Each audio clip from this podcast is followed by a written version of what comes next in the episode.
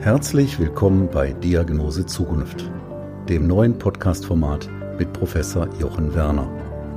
Professor Werner, ärztlicher Direktor der Universitätsmedizin Essen und visionärer Vordenker für das Thema Smart Hospital, ist Ihr Gastgeber und beantwortet alle Fragen rund um die Corona-Krise. Alleine und mit Fachexperten. Seien Sie dabei. Der Podcast mitten aus der größten Metropole Deutschlands. Noch näher dran? Geht nicht. Liebe Zuhörerinnen und Zuhörer, heute ist Freitag, der 19. Juni 2020. Wieder neigt sich eine werktägliche Klinikwoche an der Universitätsmedizin Essen dem Ende zu. Natürlich sind wir 24-7, 365 Tage für Sie erreichbar. Das gilt auch für Covid-19-Patienten, von denen es aber erfreulicherweise nicht mehr so viele gibt. Während der Hochphase stationärer Covid-19-Patienten, also um den 10., 12. April herum, hatten wir uns auch mit einem anderen sehr wichtigen Thema zu befassen. Wie können wir trotz der ganzen Restriktionen gewährleisten, dass nicht an Covid-19, sondern an anderen Krankheiten leidende Schwerstkranke bei uns trotzdem gut versorgt werden. Und hierbei kam es maßgeblich natürlich auch und ganz besonders auf die einzelnen Fachvertreter an, von denen einer mein heutiger Gesprächsgast ist, Professor Dr. Martin Glas, er ist Spezialist für Hirntumorerkrankungen und leitet eine solche Abteilung an der Essener Universitätsmedizin. An Patientinnen und Patienten mit Hirntumoren lässt sich sehr schön die Komplexität eines solchen Tumorboards erläutern.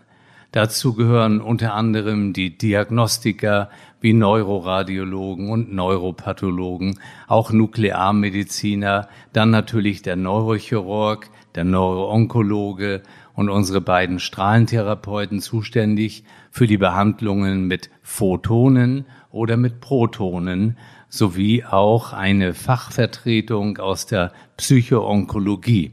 Und all diese Persönlichkeiten treten dann zusammen und diskutieren die Verläufe, die nächsten Behandlungsschritte von den einzelnen Patienten. Martin Glass ist darüber hinaus erster Vorsitzender des Deutschen Innovationsbündnisses Krebs und Gehirn und Beiratsmitglied bei Yes We Cancer. Zu diesen und mehr Themen freue ich mich jetzt auf unseren Gedankenaustausch. Ja, lieber Martin, ganz herzlichen Dank, dass du dir Zeit nimmst, dich mit mir über das große Thema Hirntumoren zu unterhalten. Aber bevor wir dort einsteigen, ist meine Bitte, dass du dich unseren Zuhörerinnen und Zuhörern kurz vorstellst. Ja, lieber Jochen, vielen Dank erstmal für die, für die Einladung zum Podcast. Mir eine sehr, sehr große Freude, teilnehmen zu dürfen. Mein Name, mein Name ist Martin Glas. Ich bin Neurologe und Hirntumorspezialist.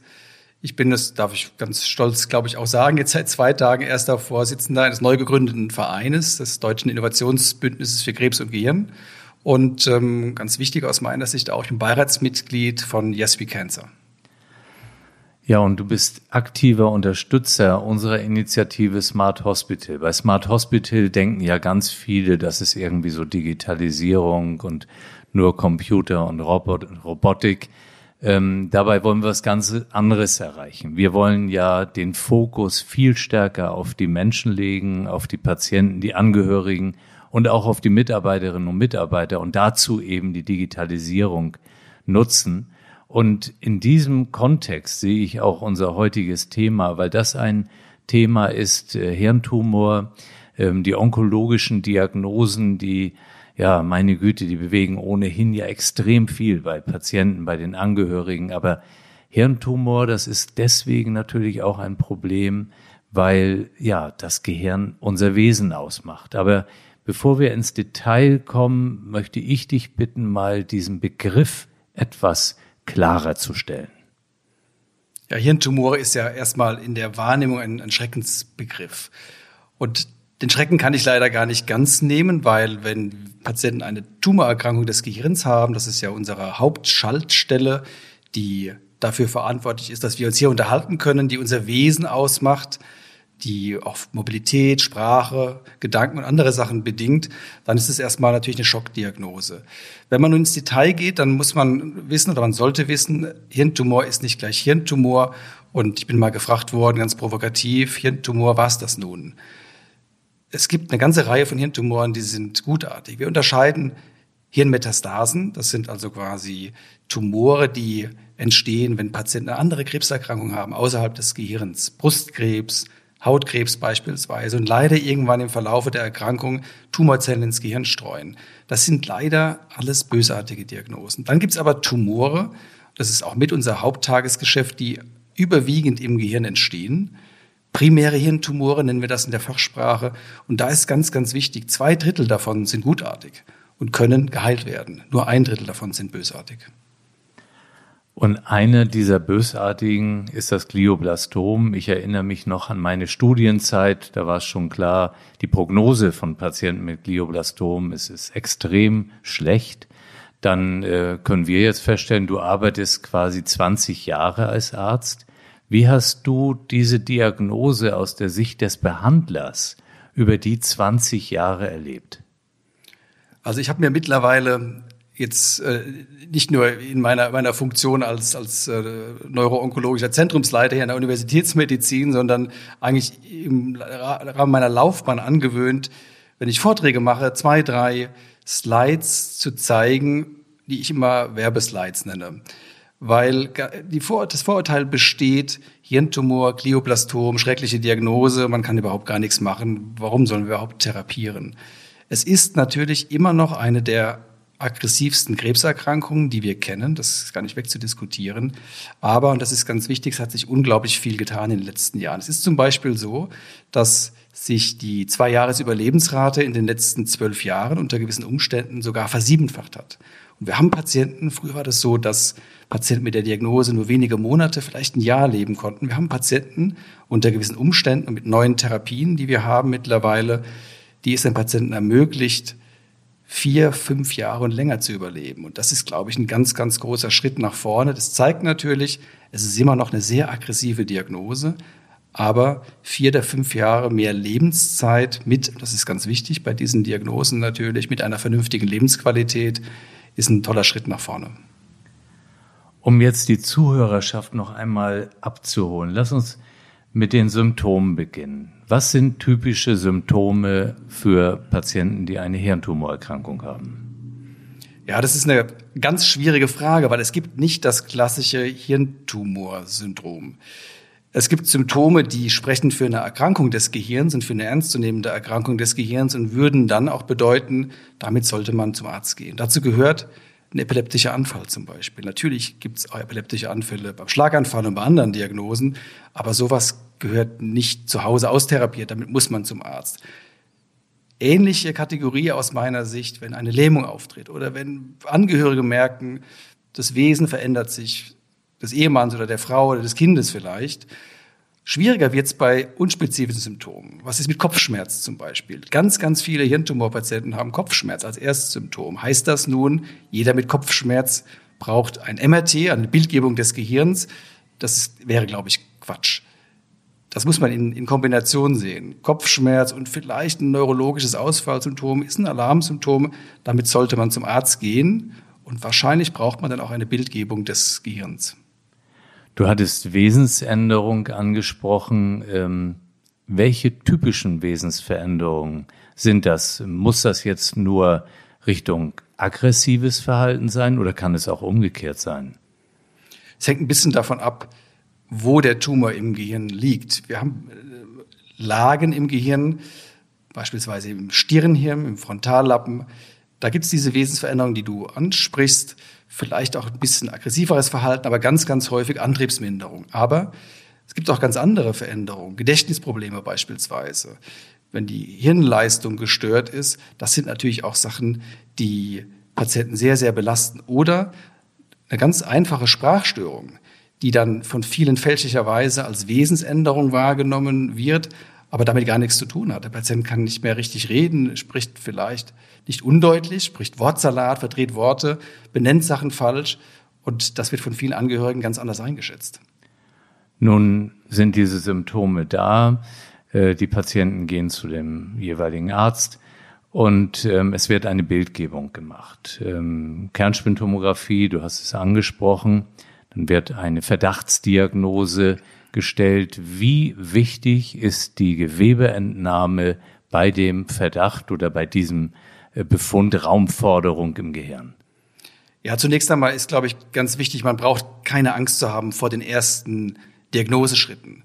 Eine Bildgebung des Gehirns tut nicht weh. Man muss natürlich klar, manche Patienten, und ich gehöre vielleicht auch dazu, ich weiß es gar nicht ganz genau, müssen in diese Röhre. Das kann nicht jeder, da gibt es aber auch genug Alternativen.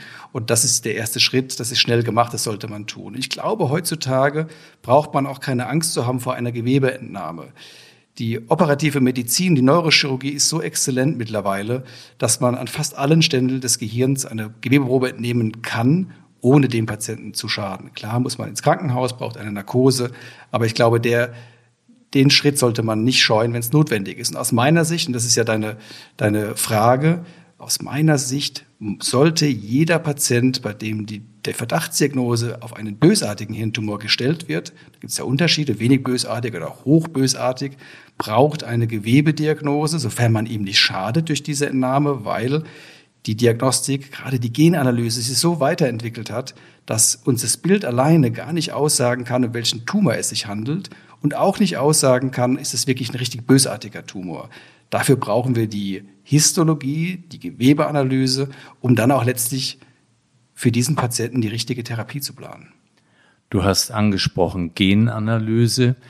Können solche Genanalysen überall gemacht werden? Gehört das heute schon zum Standard oder ist das nur in ganz bestimmten Zentren der Fall?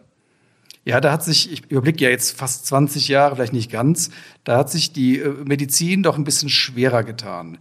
Das ist natürlich auch eine Kostenfrage. Und es ist so, dass leider ganz wichtige Marker, die auch relevant sind für die Therapieplanung, gar nicht in der Routine überall gemacht werden. Da bin ich natürlich glücklicherweise in der Luxussituation an der Universitätsmedizin in Essen, weil wir glücklicherweise das ganze Portfolio an Diagnostik anbieten können. Damit sind wir aber nicht die einzigen. Es gibt auch andere große Zentren, die das können. Aber das ist noch nicht flächendeckend überall. Und natürlich muss man sich fragen, muss man immer diese ausführliche Diagnostik machen? Das kann man diskutieren. Ich würde ganz klar Ja sagen, wenn es eine therapeutische Relevanz hat, wenn es dazu dient, den Patienten personalisiert zu therapieren und vielleicht auch ein bisschen besser zu therapieren, als es der Standard verspricht. Und dann gehört es dazu, dann muss das gemacht werden. Jetzt ist diese Diagnose vielleicht sogar molekularbiologisch gestellt, untermauert. Ähm, der, die Krankenschichte wird im Tumorboard diskutiert. Das Tumorboard, also die Ansammlung von Experten aus der Onkologie, Neurologie, aber auch andere Fächer, entscheiden oder schlagen eine bestimmte Therapie vor. Das ist ja so der eine Weg. Aber jetzt kommen wir wieder zurück auf diese Besonderheit Hirntumor. Ähm, die Familie ist äh, ja extrem mitgenommen. Gibt es da Ansatzpunkte, dass die nicht alleine gelassen sind mit dieser Diagnose? Das ist ein unglaublich wichtiges Thema und auch ein sehr, sehr schwieriges Thema. Und ich glaube, das wird zwar viel besser adressiert in den letzten Jahren, weil natürlich auch ein gewisser Druck entsteht. Es gibt ja das Stichwort Qualitätsmanagement, Zertifizierung all diese Begriffe. Du kennst es besser äh, als ich. Trotzdem ist es so, dass es vielerorts nicht ausführlich betrachtet wird und angeboten wird. Mit so einer Diagnose ähm, kann der Patient nicht alleine umgehen. Egal wie psychisch stark er vielleicht vorher war und wie erfolgreich er im Leben stand. Das sind einschneidende Ereignisse, die den Patienten belasten, wir können Körper und Seele nicht trennen. Das klingt ganz banal, ist aber ein wichtiges Thema. Und das ist auch für die Angehörigen eine ganz, ganz große Belastung, weil die natürlich oft ganz, ganz hilflos ihrem Ehemann, ihrer Frau oder vielleicht auch ihrem eigenen Kind zuschauen müssen, ähm, wie die nächsten Therapieschritte eingeleitet werden. Und hier ist es so, und das leben wir in Essen von Beginn an, zum Zeitpunkt der Erstdiagnose, wir besprechen die Option einer psychoonkologischen Beratung. Nicht jeder Patient möchte das. Viele sagen, ich möchte keine Psychotherapie machen. Ich lege es den Patienten und Angehörigen trotzdem nahe, sich beraten zu lassen, dass man zumindest weiß, hier ist jemand da, den man fragen kann, wenn man ihn braucht. Und dann weiß man zumindest, die Struktur ist da. Das nutzen auch erstaunlicherweise nicht nur die Patienten, sondern gerade auch die Angehörigen. Ich kann mir das bei den Angehörigen gut vorstellen, weil da natürlich ja unglaubliche Angst auch dazu kommt, vielleicht eben auch die Wesensveränderung, die du angesprochen hattest, von den Patienten. Also im Grunde ein, ein Beispiel auch für eine enorme Arzt-Patient-Interaktion. Jetzt kam die Corona-Pandemie. Ähm, Besuchsverbot. Ähm, viele hatten Angst, in ein Krankenhaus zu gehen. Wie hast du das erlebt? Wir waren ja glücklicherweise extrem gut vorbereitet hier. Und ich glaube, dass ich sagen kann, dass wir gar keine Termine ausfallen lassen mussten. Und dass auch unsere Neurochirurgie so stark aufgestellt war, dass die Hirntumoroperationen nicht verschoben werden mussten. Viele Patienten haben Angst gehabt. Die haben Angst gehabt, ins Krankenhaus zu kommen, weil sie natürlich wussten, sie haben eine Tumorerkrankung und weil sie natürlich gehört haben, mit einer Hirntumorerkrankung ist vielleicht mein Abwehrsystem ganz, ganz schwach und ich habe ein ganz großes Risiko, mir jetzt dieses Virus einzufangen. Da gibt es aber viel dazu zu sagen. Ich glaube, wir haben es geschafft, natürlich unter aller ähm, Einhaltung von Vorsichtsmaßnahmen unsere Sprechstunden weiterzumachen haben natürlich auch das Glück gehabt, dass wir sehr, sehr schnell, und die Vorbereitung war ja exzellent dafür, auch umstellen konnten auf digitale Medien, wenn es möglich war, dann notwendig war. Wir haben Videosprechstunden sehr, sehr früh angeboten und konnten damit sehr, sehr gut unsere Patienten weiter betreuen. Das gab ja auch die Situation auch schon vor Corona, wenn jemand aus weit her anreisen musste, vielleicht auch körperlich gar nicht fit genug war, hierher zu kommen, gerade mit einer Hirntumorerkrankung, war das sowieso schon ein Projekt, an dem wir gearbeitet haben, dass wir unsere Patienten auch digital per Videosprechstunde weiter betreuen können. Es ersetzt zwar nicht immer den persönlichen Kontakt vor Ort, hilft aber, glaube ich, die Patienten viel besser zu betreuen und zu versorgen, auch die Angst zu nehmen, dass die Therapie nicht fortgesetzt werden kann. Ich freue mich, dass du das so empfunden hast. Wir haben natürlich hier als äh, großes Klinikum versucht, gerade Patienten mit onkologischen Erkrankungen oder anderen potenziell lebensbedrohlichen Erkrankungen möglichst ungestört weiter zu behandeln. Das war nicht immer auch von der Ambulanz her möglich, aber ähm, auf jeden Fall war es etwas, was uns ja alle sehr betroffen gemacht hat. Und du hattest gerade angesprochen, dieses Thema, ja im Grunde Telemedizin, ähm, Beratung auch über den Monitor oder Ängste aufnehmen. Hast du da ein Beispiel? Gab es da vielleicht irgendwie so einen Schlüsselmoment, wo du gesagt hast, das war doch gut, dass wir hier während Corona ähm, auch solche Möglichkeit hatten zur Beratung? Ja, ich glaube, da gibt es ganz, ganz viele Beispiele. Ähm, ich hatte so ein bisschen angedeutet, Patienten unter Chemotherapie, nicht alle sind äh, abwehrgeschwächt, aber es gibt natürlich die Situation, dass Patienten doch ein schlechtes Blutbild haben, nicht eine gute Abwehr haben, die haben natürlich große Angst rauszugehen und trotzdem müssen die ja weiter betreut werden. Das ist, glaube ich, der Klassiker auch für die ähm, Videosprechstunde. Aber ich habe jetzt gerade erst kürzlich, bevor ich äh, zu dir ähm, heute rübergekommen bin, die Situation gehabt, dass mich eine Familie um Rat gefragt hat zu einem schwer kranken Patienten, ein ehemaliger Topmanager, kann ich glaube ich sagen, nicht mehr ganz so jung, der an einem Glioblastom erkrankt ist. Und da bin ich um Rat gefragt worden, wie soll jetzt therapiert werden? Der Patient möchte wahrscheinlich gar keine Therapie.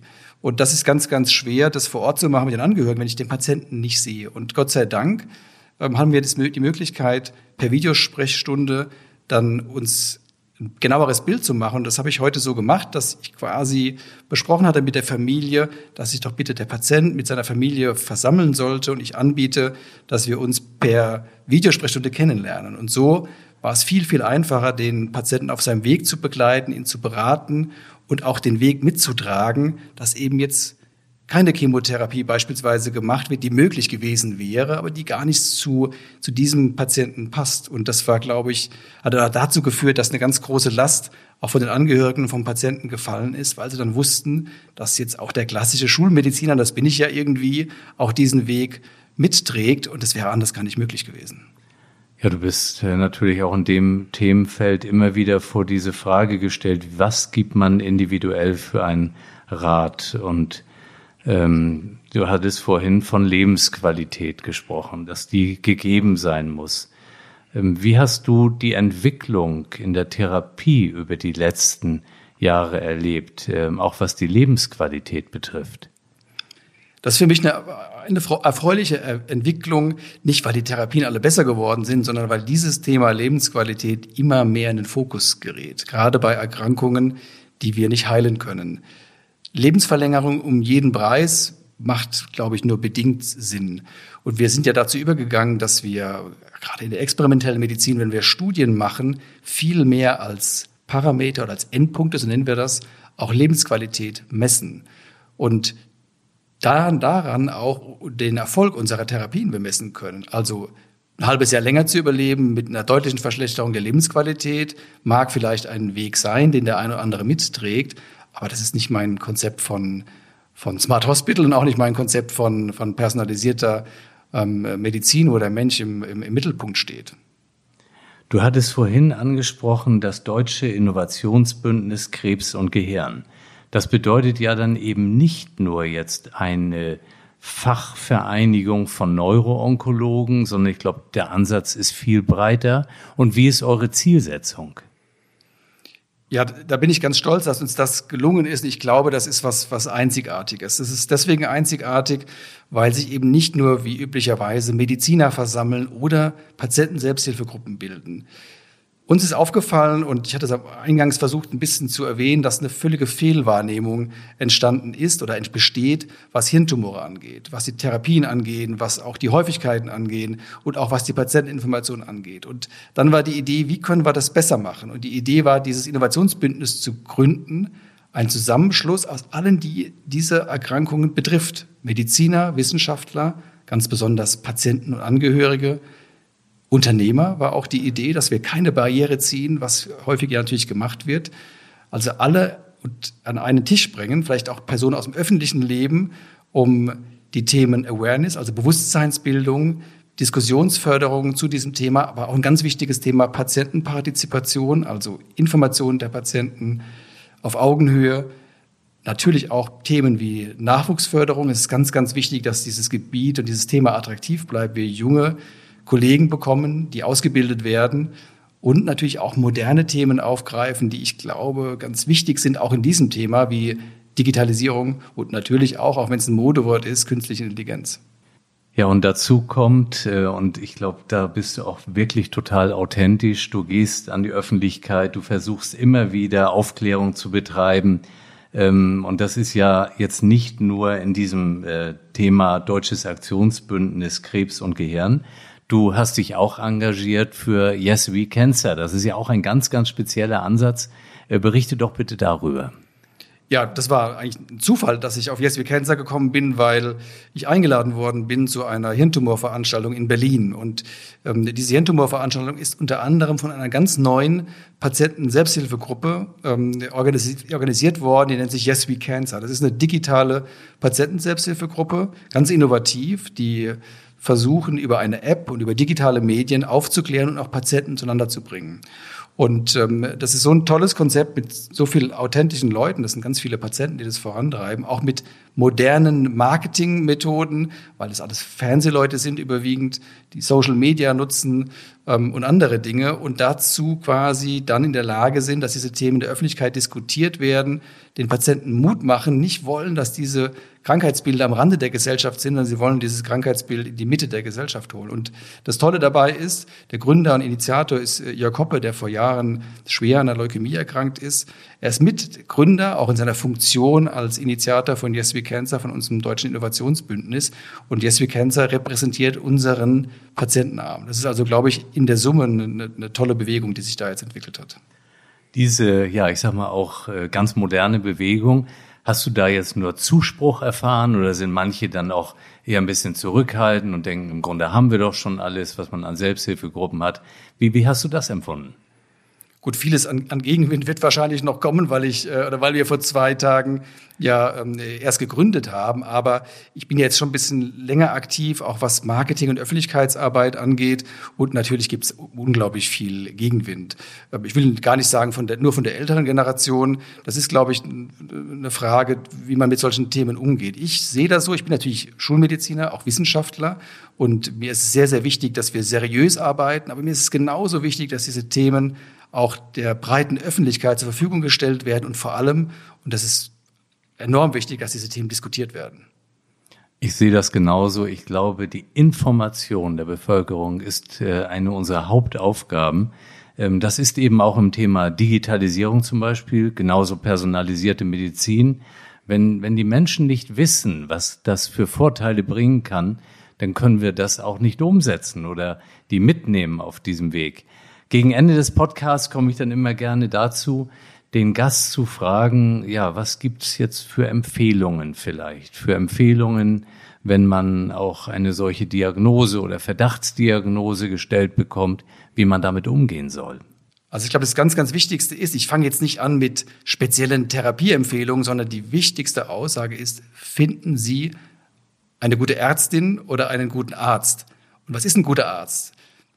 Den finden Sie vielleicht in der Fokusliste oder woanders. Ähm, natürlich mit Augenzwinkern jetzt gesagt, es ist wichtig, dass Sie in der Behandlung, in der Interaktion mit Ihrem Arzt oder Ihrer Ärztin ein gutes Bauchgefühl haben, dass diese Person anfassbar ist, dass sie erreichbar ist, sich kümmert.